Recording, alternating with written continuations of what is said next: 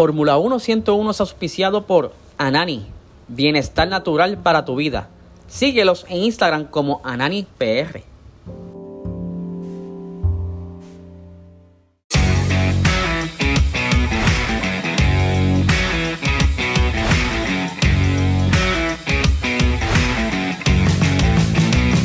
Esto es Fórmula 1 101.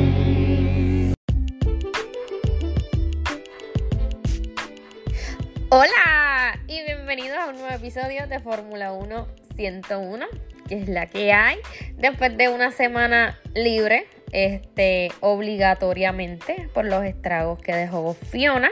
Eh, pues lamentablemente Puerto Rico se quedó sin servicio de electricidad y sin agua. Eh, pues la semana pasada estuve sin ambas. Eh, y pues la señal también estaba fatal. las coberturas de, las diferentes compañías de teléfono estaban patéticas. O sea que no se pudo grabar eh, por todas las circunstancias que dejó Fiona.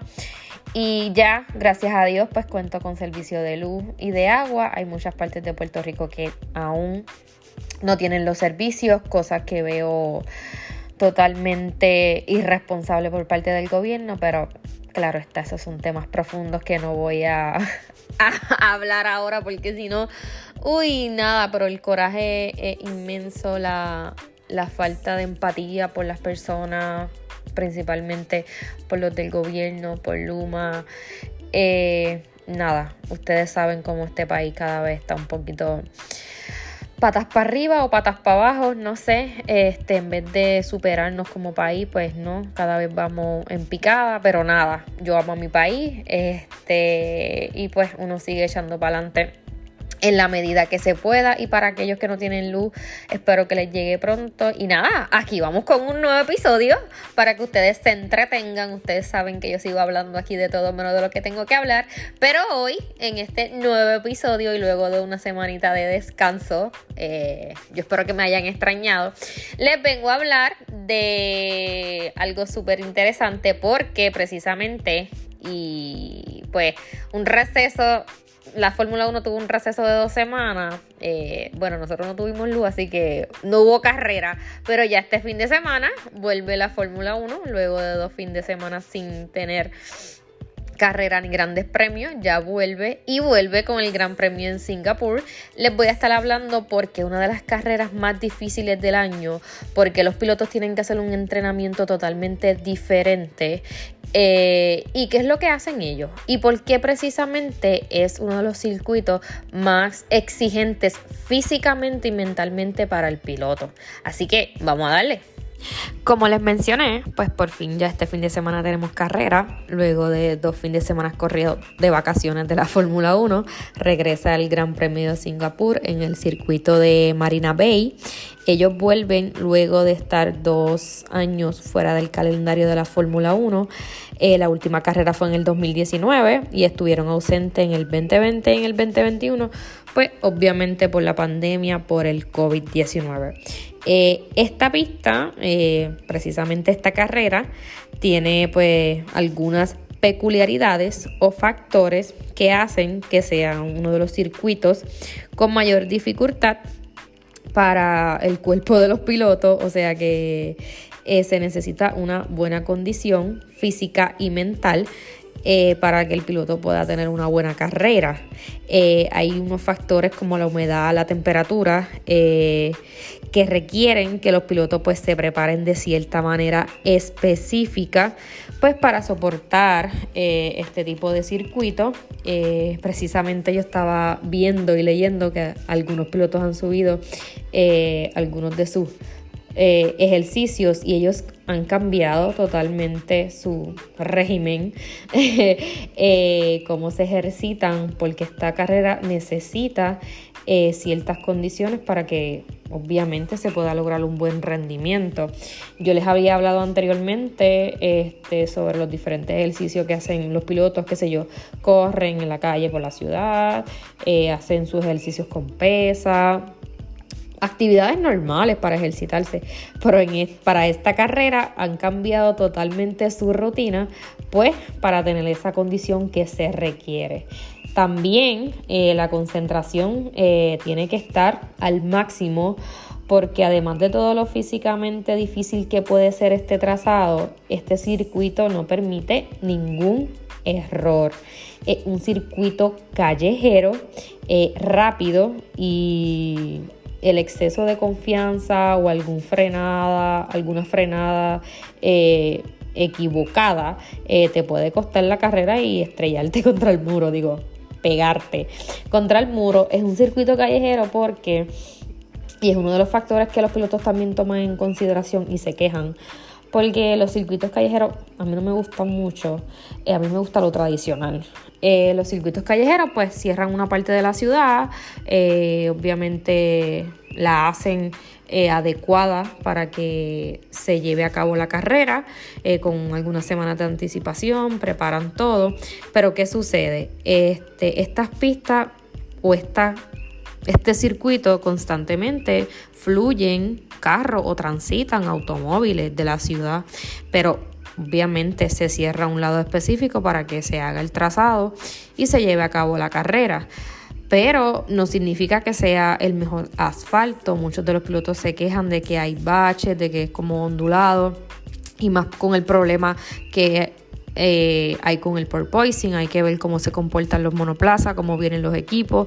Y entonces por eso los pilotos dicen que puede ser difícil con estos monoplazas ahora nuevos del 2022, eh, con el marsopeo, el brincoteo.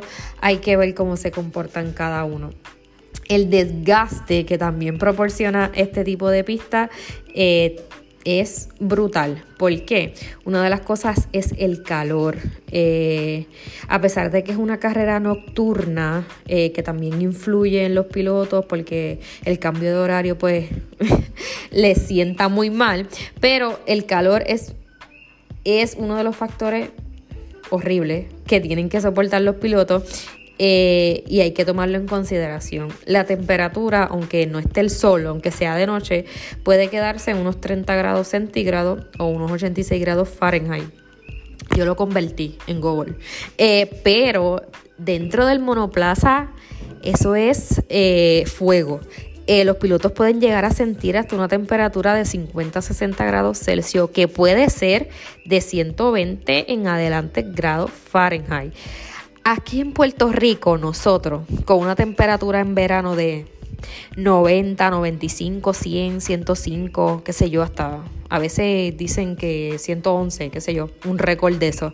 Y estamos sofocados, hartos, de mal humor, pegajoso, eh, el calor sofocante, asfixiado. Imagínense esos pilotos ahí dentro con esa temperatura constante durante un periodo bastante largo, que también eso, es otro de los factores a considerar.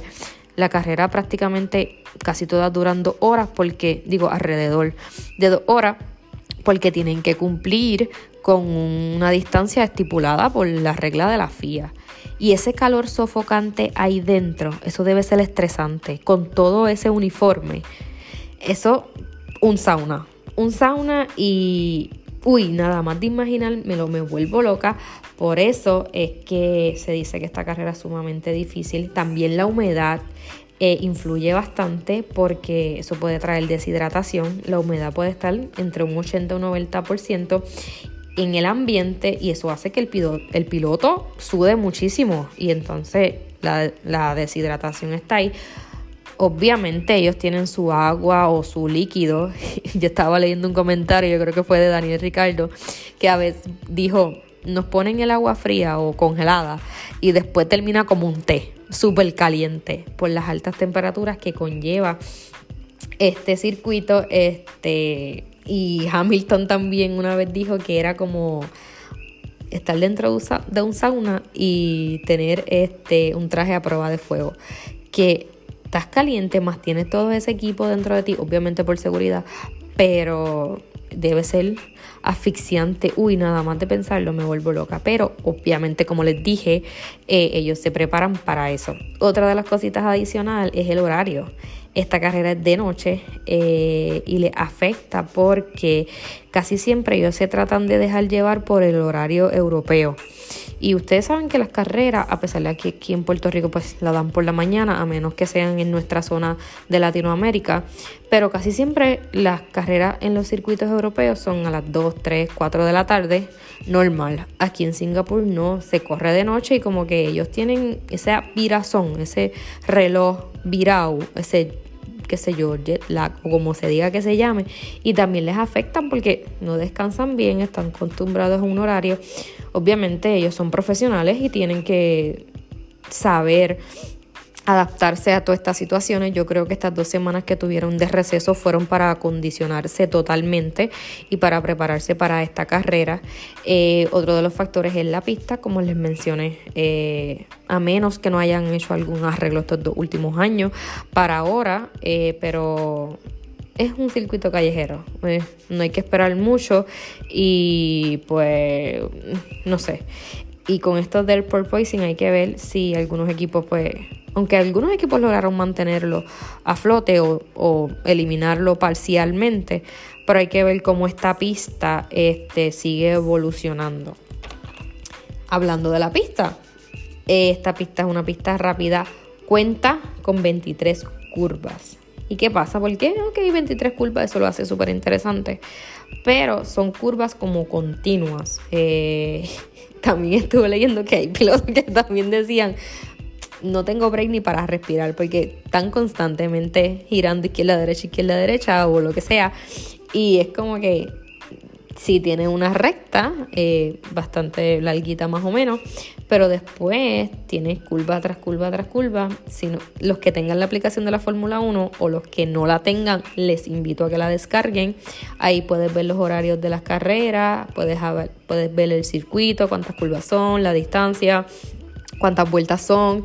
Eh, y pues ahí se ve el circuito, el trazado y puedes ver todas las curvas que hay y específicamente cómo son. Y pues también es retante, obviamente está, imagínense, ustedes pongan en perspectiva, estar ahí dentro con esa temperatura, ese calor, uy, eh, no sé, obviamente ellos se preparan nuevamente, les digo, ellos se preparan para eso, pero debe ser, ellos terminan totalmente muertos, moribundos. Eh, de camilla. Mentira. Eh, pero me imagino que debe ser, porque como les dije, la carrera dura bastante y estar bajo esas condiciones extremas, en esas circunstancias, dando tu mejor rendimiento, debe ser bien difícil. Pero hablando de rendimiento y de todo eso, vamos a ver Digo, les voy a contar cómo se preparan estos pilotos y hablando de sauna, eso es una de los ejercicios o de una de las adaptaciones que he visto eh, de algunos pilotos, específicamente de Checo, de Carlos Sainz y de Leclerc, donde estuvieron ejercitándose o creando ese régimen de entrenamiento dentro de un sauna. Específicamente yo vi a Carlos Sainz dentro de, del sauna en una bicicleta estática. Estaba allí pedaleando, perdón, pedaleando dentro del sauna. Ahí. Eso es como que pues voy a simular eh, a las temperaturas que me voy a enfrentar. Voy a crear como ese mini ambiente. Eh, no sé, como un... Voy a crear como que simular que estoy dentro del monoplaza y pues estoy ahí ejercitándome. También George Russell estuve haciendo ejercicios con una ropa de sudoración eh, para también crear ese tipo de simulación. Es sobre el reto que va a enfrentar esta carrera. Eh, como les dije, ellos se van a preparar adecuadamente para, lo que supone eh, soportar estas condiciones, eh, porque son condiciones sumamente fuertes. También vi que Hamilton estaba por San Francisco, estaba corriendo por ahí, él siempre está corriendo, so que creo que tiene una buena condición física para soportar eso. Me imagino que la temperatura de allá le ayudarán. Yo hago una comparación, como que para que me puedan entender. Yo, cuando veía boxeo, no sé nada de boxeo, pero ustedes saben que cuando peleaba Tita, Tito, Tito Trinidad y Coto, todos éramos expertos. Pues los boxeadores, y mi hermano pues entrenaba un poco, este, los boxeadores como que yo escuchaba mucho o veía que ellos se iban como que a una ciudad eh, que estuviera eh, a bastante altura sobre el nivel normal. Porque, ¿qué sucede? Entre más alto tú estés, menos oxigenación tú recibes del ambiente. Bien científica yo. Entre más alto tú estés, las moléculas de oxígeno son menos y son como que difícil de cachar. Obviamente nosotros tenemos una gravedad y, estamos cerca del piso y ahí tú te oxigenas bien, recibes oxígeno. Pero si vas a escalar el, qué sé yo, una montaña súper grande, el Everest, pues llega el momento en que necesita una máscara de oxígeno. Pues yo lo comparo así. Mientras que los boxeadores para tener ese, esa condición física de aguantar eh, los 12 rounds, pues ellos se iban pues a esa, allá arriba.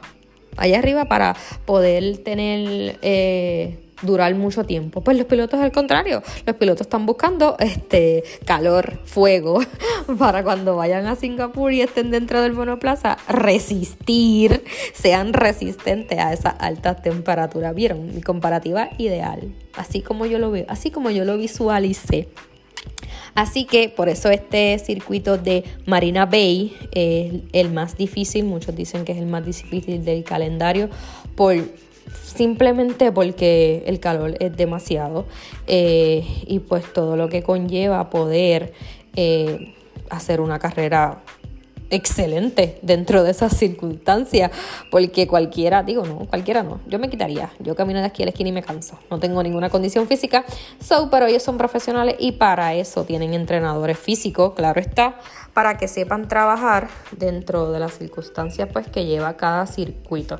Bueno, y cambiando un poco de tema, les quiero hablar de algo súper interesante de que estuvieron hablando estas pasadas semanas porque eh, se puede dar se puede dar eh, la oportunidad, la circunstancia, no sé, no sé cómo ustedes lo quieran mencionar, de que Max Verstappen se pueda coronar campeón en este circuito, cosa que no lo veo posible.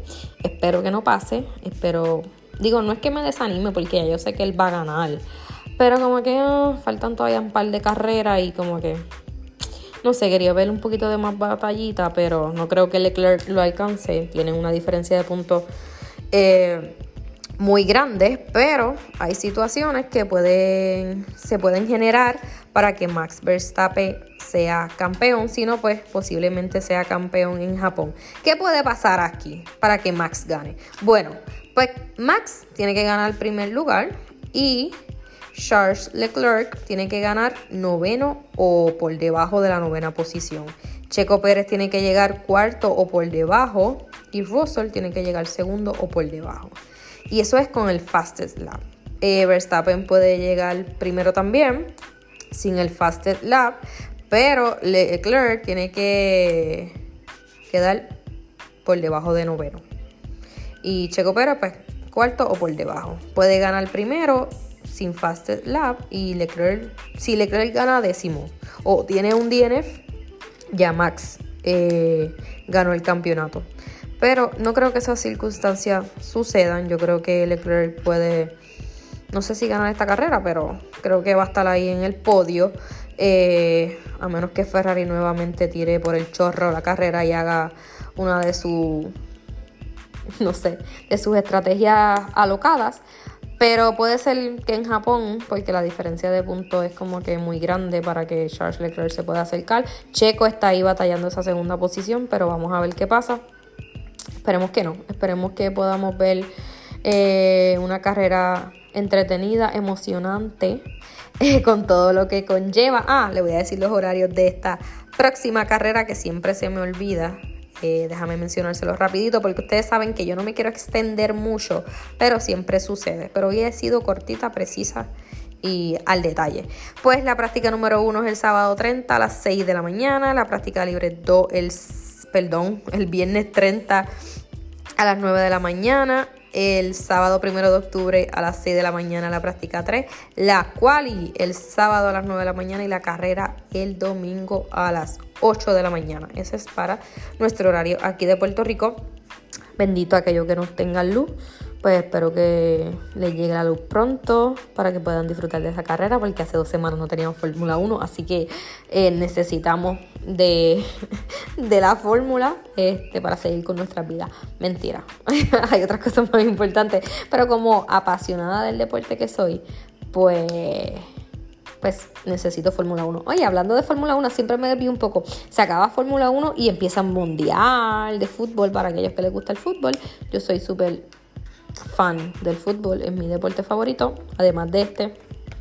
Pero se me acaba una cosa y empieza la otra, así que no voy a estar nada desocupada. Nada, me voy, así que porque si no sigo hablando aquí, gracias por escucharme. Disculpen por no haber grabado la semana pasada, pero eh, debido al huracán, pues la pasamos un poquito mal. Espero que les haya gustado este episodio, así que nos escucharemos en la próxima. Hasta luego, bye.